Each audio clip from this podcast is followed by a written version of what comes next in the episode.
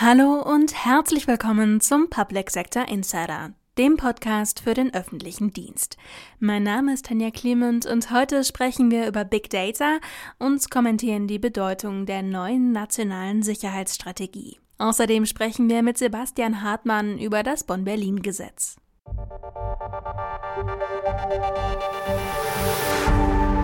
Big Data arbeitet mit umfangreichen und komplexen Datensätzen, die mit herkömmlichen Datenverarbeitungstools nicht bewältigt werden können. Durch die wertvollen Informationen, die die Datenpakete besitzen, stellen sie ein Angriffsziel für Cyberkriminelle dar. Doch neben der IT-Sicherheit hat Big Data ein weiteres Problem den Datenschutz. Ist es möglich, datenschutzkonform mit Big Data zu arbeiten und wie verbreitet ist die Arbeit mit den großen Datensätzen eigentlich? Mein Kollege Paul Schubert hat recherchiert. Als Big Data werden Daten bezeichnet, die in großer Vielfalt, Menge und in hoher Geschwindigkeit anfallen. Sie lassen sich auch als die drei Vs klassifizieren. Die Velocity, also die Geschwindigkeit, die Variabilität und das Volumen. In einem Online-Panel auf dem Münchner Cyberdialog diskutierten drei IT-Expertinnen und Experten über Chancen und Risiken der Technologie, insbesondere in Bezug auf den Datenschutz.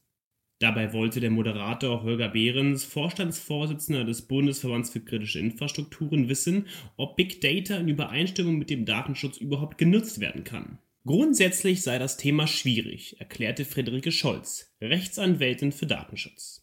Und da gibt's halt bei Big Data mehrere Problemfälle. Irgendwann mal die Problemfälle, die jetzt so ganz originär im Datenschutz sind, ist immer erstmal dieses Verbot mit Erlaubnisvorbehalt, dass ich immer erstmal suchen muss, habe ich überhaupt eine Rechtsgrundlage, dass ich, dass ich diese Big Data Daten verarbeiten kann? Also die erste Frage ist natürlich, ist es überhaupt anwendbar? Wenn ich anonymisierte Daten habe, ja, dann brauche ich mich um die DSGVO nicht zu scheren, wenn es da irgendwie keine ähm, Rückführung auf äh, personenbezogene Daten gibt.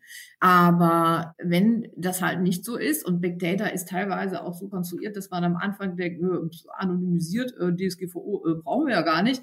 Und dann irgendwie ergibt sich dann doch eine Struktur, wo dann doch eine Zurückverfolgung durch diese Verarbeitung äh, auf eine natürliche Person ist. Und dann haben wir das Problem. Auch bei Big Data sei das Stichwort Datenminimierung wichtig. Also nur die Daten verarbeiten, die stringent für den Fall benötigt werden. Das sei beim Datenvolumen von Big Data, eben wie der Name schon sage, extrem schwer zu bewerkstelligen. Grundsätzlich gelte, dass man sich im Vorfeld Gedanken machen solle, welche Daten überhaupt verarbeitet werden sollen, sagt Scholz. Ein Problem, was nicht nur Big Data betreffe, sei der Datentransfer in die USA und anderen Drittstaaten. Dort sollte die Kritikalität der Daten besser geprüft werden und ein verlässliches und anwendbares Regulatorium entwickelt werden. So wie es im Moment ist, ist es eine massive Schwächung des Wirtschaftsstandortes EU oder auch Deutschland. Das sieht auch Manuel Bohe, CEO der Conceptia GmbH so. Auch er beurteilte den Datenschutz als etwas Gutes aber? Aber jedes Mal, wenn ich diesen, diesen Datentransfer in die USA machen möchte, dann habe ich, stehe ich vor, riesen, vor, vor riesengroßen Problemen. Wenn ich das jetzt Daten, wenn ich eine Technologie, die aus einem anderen Land kommt, jetzt bewerten möchte und sagen, sagen möchte, okay, ich mache jetzt eine datenschutzrechtliche Bewertung dazu. Ich habe noch keine wirklichen Stellungnahmen brauchbaren von den Datenschutzaufsichtsbehörden, weil die sagen ja grundsätzlich, im Moment zumindest, ne, oder auch schon eine ganze Zeit, dass der Datentransfer problematisch ist und dass man das besser lässt. Auch er sei der Meinung, dass das die Innovationsfähigkeit des Standorts Deutschlands zumindest einschränke. Schwieriger werde das auch durch die Vielzahl der Datenschutzbehörden gemacht, zitierte Behrens aus dem Diskussionschat der Zuschauenden. Datenschutz selbst ist nicht zu streng, aber wir haben verschiedene Auslegungen. Ne? Äh, 16 äh, und eine Datenschutzbehörde, nur als Beispiel in Deutschland. Ne?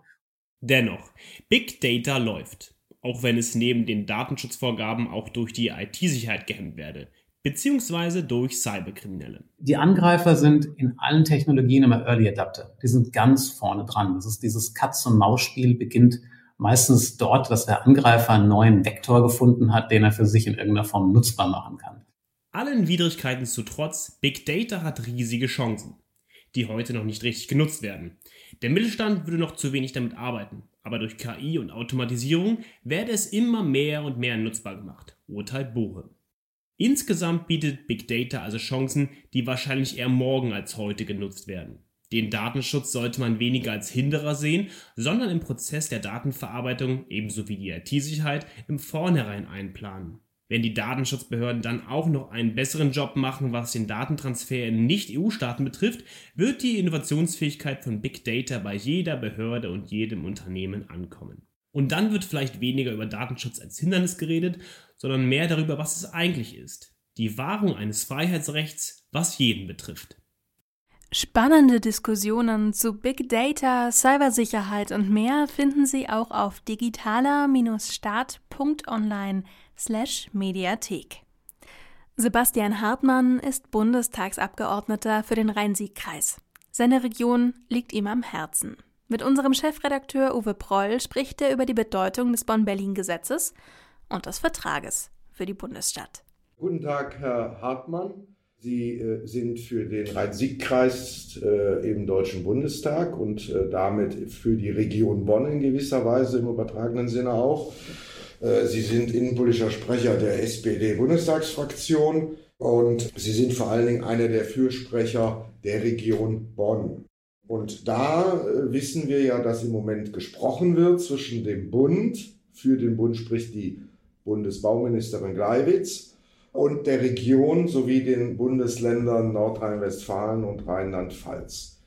Die ganze Diskussion läuft schon seit einigen Jahren um die Frage, folgt dem Bonn-Berlin-Gesetz jetzt ein Vertrag? Jetzt erläutern Sie uns doch mal, also jeder denkt, ein Gesetz ist ein Gesetz, das ist in Stein gemeißelt und einen Vertrag kann man kündigen. Warum jetzt ein Vertrag statt des Gesetzes bisher?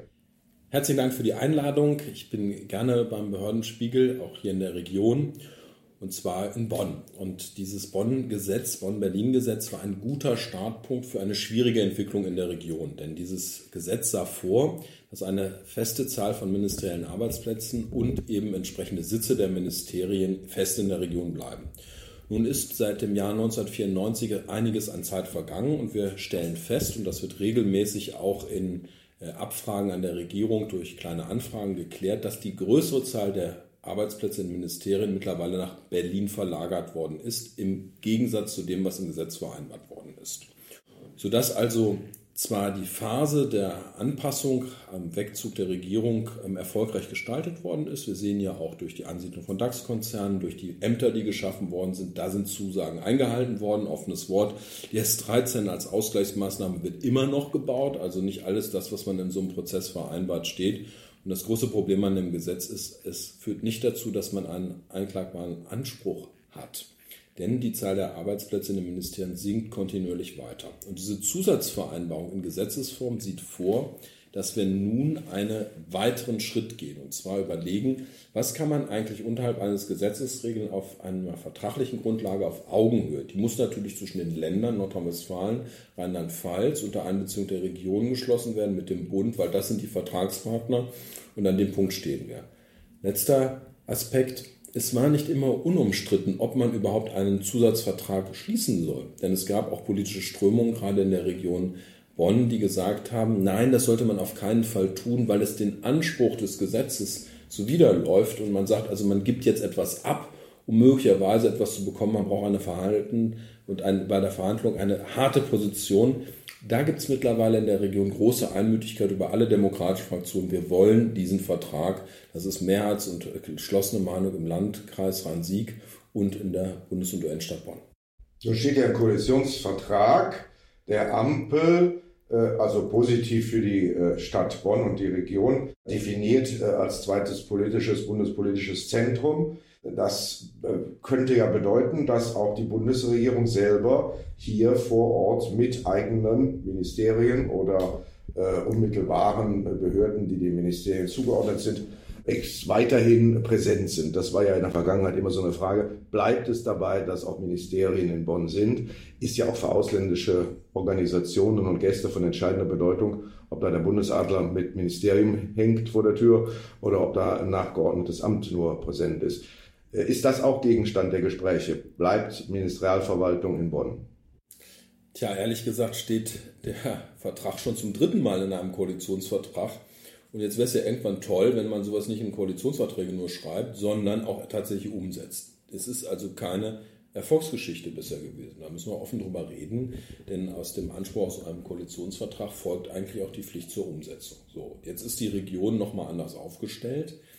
Ähm, man muss in der Zusatzvereinbarung aus meiner Sicht all die Dinge regeln, die unterhalb des Gesetzes, nämlich nicht was die ministeriellen Arbeitsplätze angeht, ähm, zu schaffen ist. Und da werden wir in einer Konkurrenzsituation sein. Denn es gibt viele Regionen in Deutschland, in dem föderalen Bundesstaat, die eben auch, was die statistischen Daten angeht, wesentlich schlechter dastehen. Die sagen, also wenn es um gezielte Strukturförderung gibt, gibt es Bereiche, wo man in Deutschland mehr fördern können muss. Und da wird die Region Bonn eine andere Strategie brauchen. Meines Erachtens muss das so sein, dass man sagt, wir haben etwas als zweites bundespolitisches Zentrum, was andere Regionen nicht haben, wo wir über die Strategie des Stärken Stärkens gehen. Also was können wir besser oder als einzige in der ganzen Bundesrepublik Deutschland, was andere Regionen nicht können. Das ist auf jeden Fall der UN-Standort. Deswegen müssen wir da die passenden Ministerien und Entwicklungszusammenarbeit bis hin dann aber auch zu den Aspekten ähm, der Kooperation in Fachfragen bis hin auch zu Sicherheitsfragen. Das muss auch hier bleiben. Deswegen braucht es auch eine Forschungslandschaft, die dazu passt. Das Zweite, was auch ähm, nun der Region Bonn in die Hände spielt, jetzt jenseits der ministeriellen Arbeitsplätze und da bin ich innenpolitischer Sprecher. Das ist die Sicherheitsregion Nummer eins in Deutschland. Wir haben ein Bundesamt für Sicherheit und Informationstechnik, wir haben ein Bundesamt für Bevölkerungsschutz und Katastrophenhilfe, wir haben die Bundesleitung des THW, wir haben eine BNetzA, eine Bundesnetzagentur. Das sind plötzlich Ämter, die, Stichwort nicht nur Zeitenwende, plötzlich in den öffentlichen Fokus gerückt sind. Sicherheit wird anders betrachtet. Und wenn die Region nun eben über die Aspekte von UN und Klima hinausgeht, auch über das Thema Beethoven hinaus, das ist eine Marke, die die Region entwickelt hat, dann muss der dritte Gedankengang Sicherheit sein. Und in dem Feld hat die Region etwas anzubieten im Verbund mit der Forschungslandschaft und den Universitäten bis hin zur Hochschule Bonn-Rhein-Sieg. Das hat keine andere Region. Sie haben jetzt die politischen, ähm, thematischen Schwerpunkte genannt, die man äh, ja feststellen kann und die man sozusagen definieren kann und mit denen man dann die Verhandlungen führt. Das erste Thema war Vereinte Nationen. Bleiben wir mal bei dem Thema, bevor wir dann zum Thema äh, Sicherheit kommen. Vereinte Nationen bedeutet in erster Linie mal, Bonn ist der Hauptsitz des im Moment ja im Fokus stehenden Klimasekretariats der UN. Es gibt aber noch weitere Themen wie Entwicklungszusammenarbeit, wie Universität der UN äh, und, und so weiter. Das bedeutet aus Ihrer Sicht, wenn ich Sie richtig verstanden habe, Herr Hartmann, dass das Umweltministerium äh, dann auch zu Teilen zumindest vor Ort hier sein müsste, denn das ist ja der adäquate Ansprechpartner. Zumal man ja gerade gesehen hat, das Auswärtige Amt hatte sogar ein eigenes Büro jetzt eröffnet, wieder in Bonn, speziell als Kontaktstelle zur UN. Also Umweltministerium sollte auf alle präsent sein in Bonn. Die Regierungssitze sollen ja nach der Aussage der Bundesregierung die ministeriellen Sitze erster oder zweiter Ordnung grundsätzlich nicht angepackt werden. Und wenn das die Aussage ist der Bundesbauministerin, dann wäre ich ja der Erste, der sich hüten würde, genau an der Stelle anzusetzen. Also würde ich hier ganz klar Status quo plus formulieren wie Sie es sagen, also plötzlich eröffnen auch wieder andere Regierungsinstitutionen hier ihre Verbindungsbüros. Warum? Weil sie erkannt haben, auch Lagekunst Brüssel haben wir noch gar nicht angesprochen, wir haben hier ein Plus, was andere Regionen nicht haben. Äh, das ist etwas, was systematisch ausgebaut werden muss. Die UN erwarten ja auch Ansprechpartnerinnen und Partner, die dann auch entsprechend befugt sind, Dinge zu vereinbaren. Umwelt, Entwicklungszusammenarbeit, das hängt zusammen. Tatsächlich ist das aber auch ein Profil, das sich in der Region ausgeprägt hat. Ich möchte nur darauf hinweisen, dass wir in der Region ja auch mit den Forschungsverbünden etwas haben, wo ja auch zukünftige Fragen anders beantwortet werden. Stichwort, wir müssen auch wissenschaftlich technisch besser werden, um den Fragen zu begegnen. Das wird unterschätzt, wenn wir mal sehen, ähm, dass wir auch wesentliche Forschungsträger, Institutionen haben, die hier gezielt angesiedelt worden sind. Das ist schon ein eher Netzwerk, das sich in der Region Bonn herausgebildet hat und da möchte man gerne dabei sein. Also auch ganz klar, kann auch was von Berlin nach Bonn kommen. Der zweite Schwerpunkt, den Sie angesprochen haben, war Sicherheit. Da hatten Sie jetzt ein paar Behörden genannt, unter anderem die Bundesnetzagentur, die ja ohne eigenes Zutun und Wollen plötzlich zu einer Sicherheitsbehörde geworden ist, was man schon den gigantischen Zaun sehen kann, den sie um sich darum gezogen haben. Aber das Ganze geht so ein bisschen jetzt in äh, doch die IT-Sicherheit, Cybersicherheit, denn die Behörden, die aufgezählt wurden, sind ja entweder tatsächlich Behörden, die sich um Cyber- und IT-Sicherheit kümmern, oder welche wie die Bundesnetzagentur, die sich in gewisser Weise um Telekommunikations- und Kommunikationsnetze Sicherheit insgesamt kümmert. Also äh, wie kann es gelingen, Bonn zur äh, Cybersicherheitshauptstadt zu machen? Die Region Bonn wird aus meiner Sicht die Region sein, die als allererstes beweist, dass man die analoge und digitale Sicherheit nicht mehr voneinander trennen kann. Es ist übrigens für den Bürger und die Bürgerinnen im modernen Industrie- und Rechtsstaat völlig egal, warum eine bestimmte ähm, Dienstleistung oder eine Grundversorgung plötzlich nicht mehr funktioniert, ob es ein physischer Angriff ist oder eine Attacke aus dem Cyberraum. Am Ende kann vielleicht eine bestimmte Funktion, die der Kritis-Verordnung zugeordnet ist, nicht mehr ähm, so angeboten werden, wie das äh, auf hohem Niveau zu sichern ist. Und dieses Zusammenspiel sehen wir in der Region. Und dass eine BNetzA plötzlich als Sicherheitsbehörde gegriffen wird, ist ja wenig überraschend, weil wir Versorgungssicherheit haben, wir haben den Faktor Energie. Ähm, da muss ich sowohl eine physische Härtung betreiben, als auch eben die, die äh, Cyberoperation. Und wenn wir dann Bonn als Cyber-Sicherheitsstandort begreifen, kann ich ja auch noch große Unternehmen wie die Telekom hinzuzählen. Wir reden ja auch hier über das Stichwort Fachkräfte, Verbünde auch. Wir haben ein Cyber Security Cluster in der Region, das ja wesentlich auch davon lebt, dass private Institutionen und Unternehmen angezogen. Das ist übrigens auch ein schlauer Ansatz, weil ein wesentlicher Teil der Kritisbetreiber ist mittlerweile ja in privater oder in kommunaler Verantwortung da ich ja hier beim Behördenspiegel bin, mir ist sehr bewusst, dass wir hier sehr oft auch zusammengesessen haben. Wir beide haben das ja auch persönlich immer wieder getan und über diese Bedeutung der Kritissektoren und des Bevölkerungsschutzes gesprochen. Das Dramatische ist, plötzlich ist es in, weil es eine veränderte internationale Lage gibt, weil wir auch in Deutschland damit konfrontiert waren, wie verletzlich wir sind. Das ist aber für die Menschen und die Netzwerke in der Region, also gerade die dort beschäftigt sind, nicht überraschend. Die Frage ist, wie gehen wir mit den Katastrophen um? Ein weiterer Schwerpunkt wäre aus meiner Sicht für die Region Resilienzregion Bonn. Weil die Resilienz von Systemen, auch ähm, wie man einen Staat aufstellt, dass er eben weniger und seine demokratische Gesellschaft verletzlich ist, hat eng mit dem Cyberinformationsraum zu tun. Das Kommando Ziel der Bundeswehr oder entsprechende Einrichtungen runden das Bild mit der äußeren Sicherheit ab. Das gibt es nur hier und das hat auch mit dem Sitz des Verteidigungsministeriums zu tun. Ja, soweit zu den politischen äh, Schwerpunkten, also der Komplex Internationales mit dem Stichwort UN und das zweite, äh, der Komplex Sicherheit im Verbund zwischen materieller oder physischer und digitaler Sicherheit mit den Organisationen. Ein anderer Aufreger in der Vergangenheit war immer, da reisen jetzt Tausende von Beamten jeden Montag und Freitag und auch in der Woche auch hin und her äh, zwischen Bonn und Berlin. Und das war ja vor Corona auch so, aber nach Corona hat sich das Thema irgendwie in Luft aufgelöst. Ja. Ich glaube, dass das instrumentalisiert worden ist, die Reisekosten zwischen zwei Standorten weil nie fair gerechnet worden ist. Ich muss für jeden Standort, den ich verlagere, tatsächlich nicht nur ein Gebäude aus Beton und Glas erstellen, da kann man auch über Klimabilanzen mal reden, sondern ich muss ja auch Menschen dazu bewegen, tatsächlich dann aus dieser wunderbaren Region Bonn nach Berlin umzuziehen. Und da haben wir gesehen, dass das gar nicht so viele machen. Das sind ja auch Probleme gewesen, dann auch entsprechend Personen zu gewinnen. Es dreht sich gerade etwas, wenn Beförderungspositionen eher in Berlin angesiedelt werden. Da achte ich als regionaler Abgeordneter, Sie wissen, die innere Verwaltung und das, was gerade den Innenbereich betreibt, dass wir auch hier Perspektiven für Menschen, die sich für die Region entscheiden. Und die Arbeit in, einer, in einem Amt ist nochmal etwas anderes als auf der ministeriellen Ebene. Das eine gegen das andere nicht abqualifizieren, muss man aber trotzdem sagen, es muss natürlich auch eine Perspektive für den öffentlichen Dienst geben. Die Techniken, die wir möglicherweise durch Videokonferenzen haben, sind gut. Bei bestimmten Dingen reden wir aber auch wieder über Sicherheitsfragen. Wenn ich dort nicht Verschlusssachen teilen kann oder entsprechend sicher kommunizieren kann, haben wir Kapazitätsengpässe bemerkt. Aber die haben wir auch abgebaut. Auch das ist etwas, ähm, wo in Zukunft deutlich mehr investiert werden muss. Stichwort übrigens auch zweiter Regierungssitz. Ich will nicht die Diskussion um den Ausweichsitz öffnen.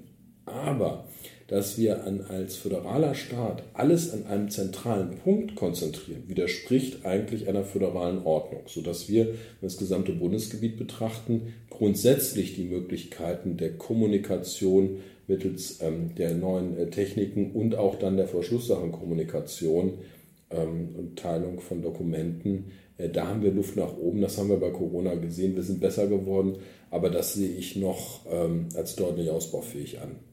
Trotzdem überwindet es die Diskussion äh, der Reisetätigkeit. Das wird heute nicht mehr so aufgerufen. Ja, also dann hoffen wir, dass der Vertrag zustande kommt, der ja dann, wie Sie gerade betont haben, in gewisser Weise auch Konsequenzen für den nächsten Bundeshaushalt hat, dem Haushalt, dem letzten vor der Wahl. Und äh, wir hoffen natürlich auch, dass auch die Berliner Seite zufrieden ist. Beiden Städten geht es eigentlich wirtschaftlich ja gut. Also Berlin wächst und äh, Bonn steht auch ziemlich gut da. Und das wird sicherlich ein Kampf dann mit anderen Regionen, denen es deutlich schlechter geht. Aber trotzdem, wenn Bonn zentrale Funktionen für die Bundesrepublik Deutschland insgesamt und übernimmt, dann muss der Bund auch das stützen. Vielen Dank fürs Gespräch. Sehr gerne. Herzlichen Dank für die Einladung. Die nationale Sicherheitsstrategie wurde schon im vergangenen Jahr mehrmals groß angekündigt über die genauen Inhalte spekuliert. Aber jetzt, wo das Dokument vorliegt, ist sie aus dem kollektiven Interesse schon wieder verschwunden. Meine Kollegin Dorothee Frank kommentiert. Die nationale Sicherheitsstrategie ist herausgekommen und gleich wieder dem Vergessen anheimgegeben worden. Sie hat es verdient. Es war bei dieser Strategie passiert, was so oft passiert, wenn zu viele Akteure beteiligt sind. Außer warmen Worten und sicherheitspolitischem Grundlagenwissen ist nichts enthalten. Dasselbe Schicksal hatte bereits das letzte Weißbuch der Bundeswehr ereilt, als der Inhalt durch Workshops mit insgesamt Hunderten von Beteiligten entstand. Während die Weißbücher des Kalten Krieges konkrete Strategien und die dafür notwendigen Fähigkeiten beschrieben, war das Workshop-Weißbuch nur mit Allgemeinplätzen bedrucktes Papier. Nun also auch die nationale Sicherheitsstrategie, die erste, die das wiedervereinigte Deutschland sich gegeben hat. Sie hätte der große Wurf sein müssen, gerade in der aktuellen sicherheitspolitischen Lage. Doch der Strategie fehlt es an Strategie. Sie ist eine umfangreiche Beschreibung der Situation in der Welt, ohne allerdings wirklich Voraussicht zu enthalten oder auch nur die aktuellen Friktionen innerhalb Russlands vorherzusehen. Aber trotz dieser Schwächen in der Beurteilung der Weltlage hätte die nationale Sicherheitsstrategie ein bemerkenswertes Werk sein können, wenn sie von der reinen Schau auf die Welt auch die daraus ableitenden notwendigen Handlungen enthalten würde. Den Menschen zeichnet schließlich aus, dass er die Welt nicht nur betrachtend hinnimmt, sondern sie verändert.